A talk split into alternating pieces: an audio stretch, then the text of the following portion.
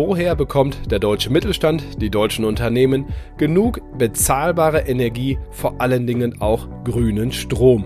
Worauf können wir uns in den nächsten Jahren einstellen? Das bespreche ich heute mit Dr. Claudia Kempfert vom Deutschen Institut für Wirtschaftsforschung. Sie ist wohl die wichtigste Wissenschaftlerin für Energie- und Klimaökonomie in diesem Land. Ich freue mich sehr. Markt und Mittelstand, der Podcast. Deutschlands Stimme für Familienunternehmen. Aktuelles und Zukunftsthemen rund um den Motor der deutschen Wirtschaft. Mit Thorsten Giersch.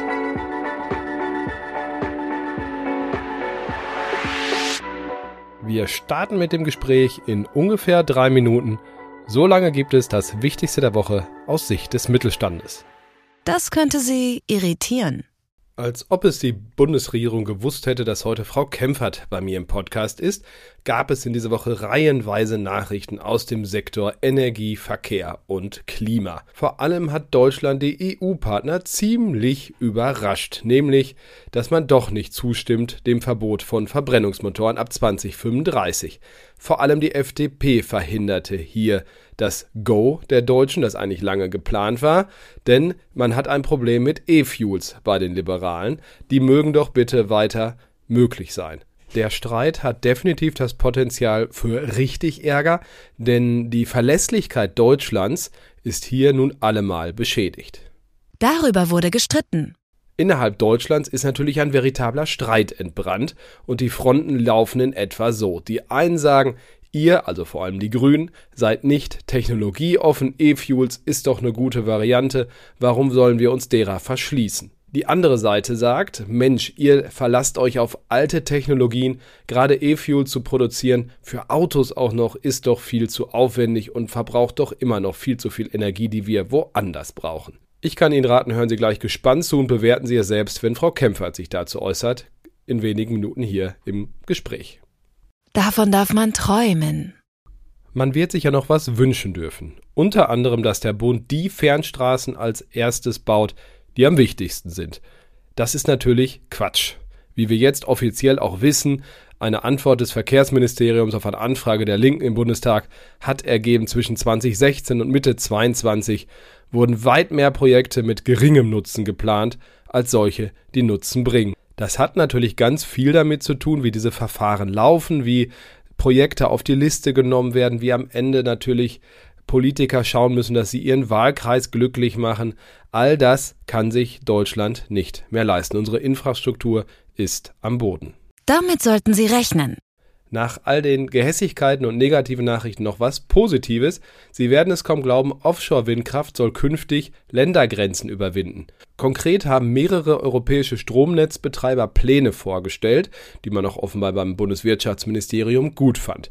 Ziel ist es, Offshore-Windparks miteinander zu vernetzen und damit den Stromaustausch zwischen den Ländern, zum Beispiel Dänemark, Niederlande und so weiter, besser hinzukriegen. Vor allem die Vernetzung auf hoher See. Bislang wurden Offshore-Windparks ja sehr streng an das Stromnetz des Landes angebunden.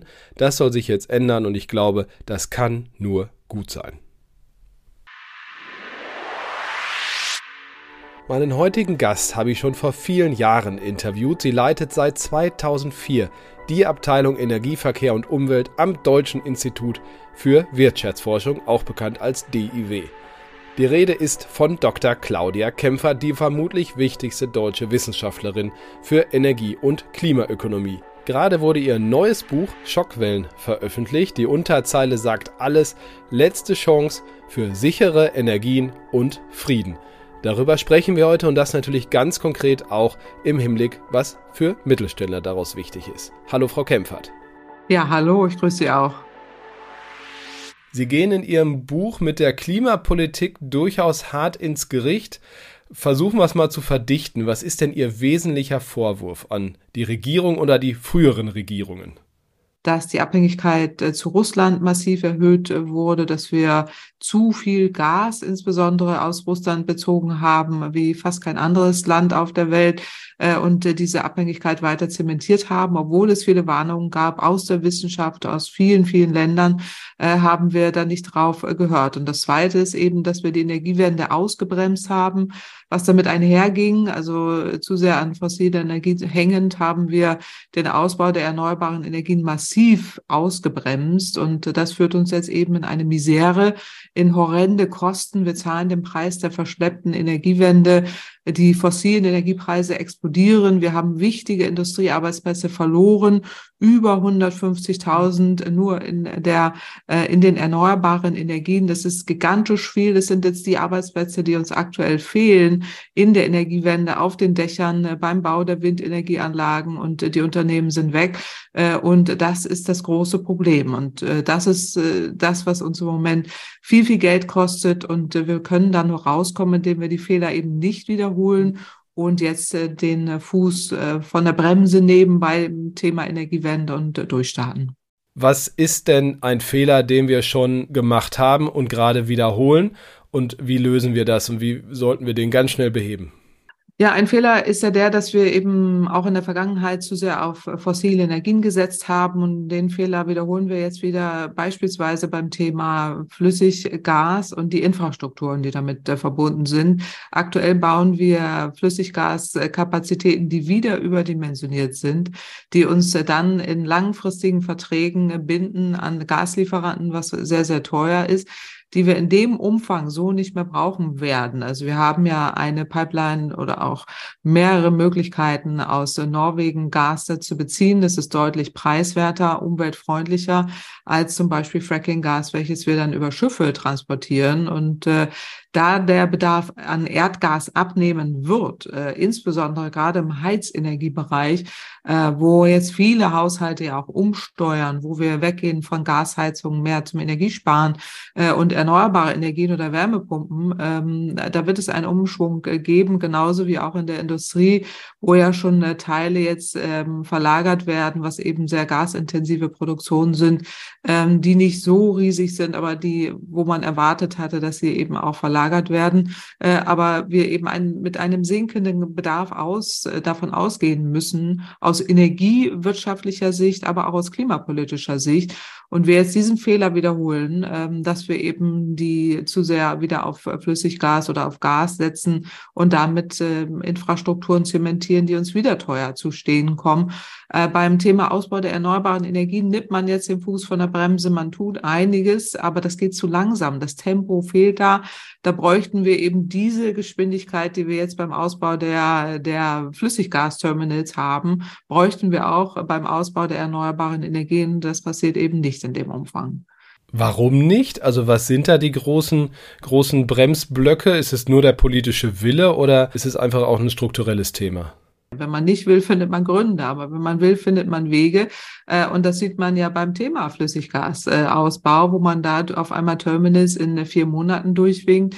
Äh, und das geht auf einmal, äh, wo man bei einer Windanlage mittlerweile sieben Jahre braucht. Da hat man jetzt aber oder steuert auch gegen mit politischen Maßnahmen. Das ist sicherlich ähm, auch richtig, dass man da eben jetzt die rechtlichen Unsicherheiten, die es ja vorher gab, Stichwort Datenschutz, Umweltschutz, aber auch die beispielsweise die Flächenausweisung für Windenergie, da steuert man jetzt gegen, hat ja auch die entsprechenden äh, Rahmenbedingungen äh, schon deutlich äh, verändert, aber das geht viel zu langsam. Also wir haben beispielsweise jetzt seit Ausbruch der Krise war es so, gerade im letzten Jahr 10 Gigawatt Windenergieanlagen im Genehmigungsverfahren. Und äh, wenn man da eine ähnliche äh, Geschwindigkeit an den Tag hätte legen wollen wie beim Ausbau der Flüssiggasterminals, hätte man hier einfach die Genehmigung gegeben. Äh, und die ganzen Verfahren reicht man nach. Also das ist eben so nicht passiert. Und daran erkennt man wieder, dass mit zweierlei Maß gemessen wird, dass man ganz schnell ist bei Flüssiggas, bei fossilen Energien, wo eine wahnsinnige industriepolitischer Druck dahinter ist und bei den Erneuerbaren eben nicht.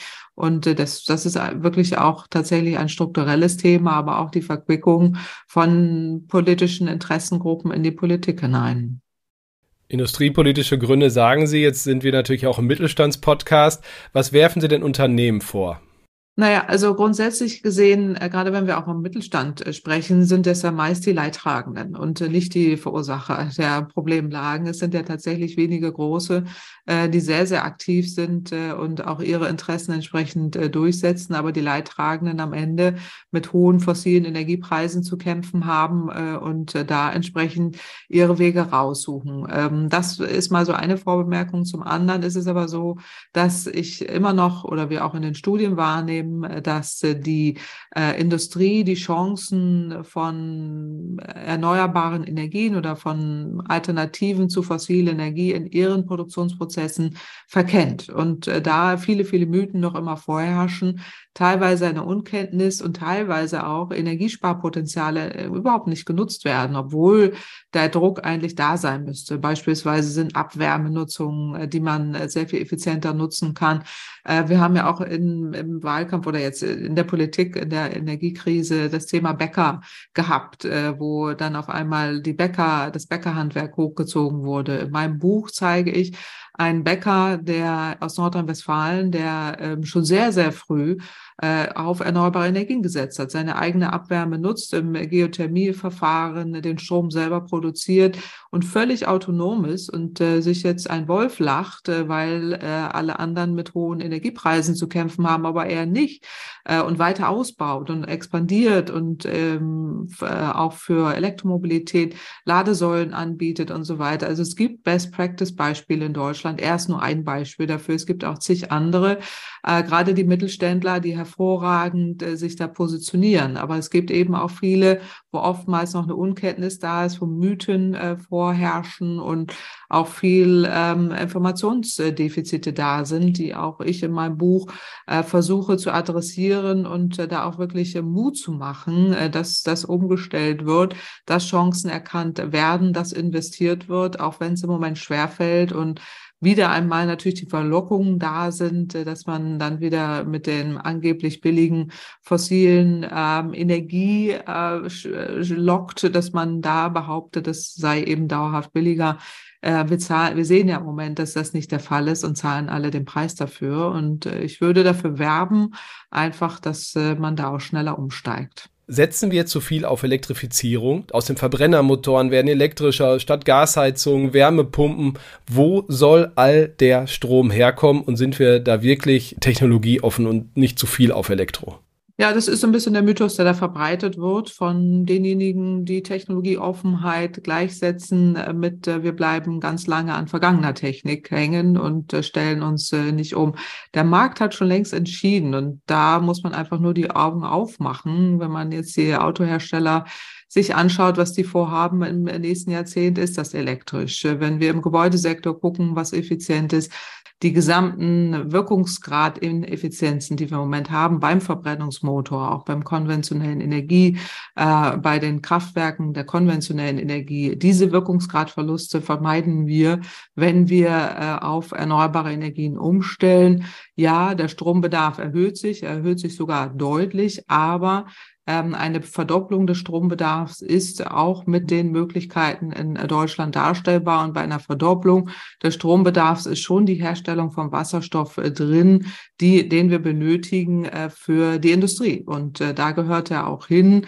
Also wir sollten da nicht verschwenden, diese Verschwendung vermeiden. Und ich spreche da in dem Kontext vom Champagner der Energieträger, nämlich der Wasserstoff, so benenne ich es auch in meinem Buch, ähm, wo wir ähm, einfach sehen, dass die Herstellung von Wasserstoff äh, deutlich ineffizienter ist, wenn wir da drei bis fünfmal so viel Ökostrom brauchen, als wenn wir ihn direkt nutzen. Deswegen ist er äh, kostbar und nur etwas für besondere Anlässe, nämlich in der Industrie und sollte nicht verschwendet werden im SUV oder in der Heizung, äh, wo es einfach schlichtweg viel zu teuer ist, von der Infrastruktur ganz zu schweigen, die dafür dann ja auch aufgebaut werden müsste. Wir bauen im Moment ja Wasserstofftankstellen ab anstelle von zu und das hat eben Gründe.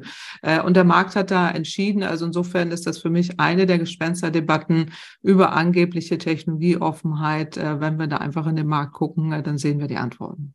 Einige haben die Befürchtung, dass grüner Strom in den nächsten Jahren immer mal wieder rationiert werden könnte weil es einfach doch nicht so viel gibt wie Nachfrage.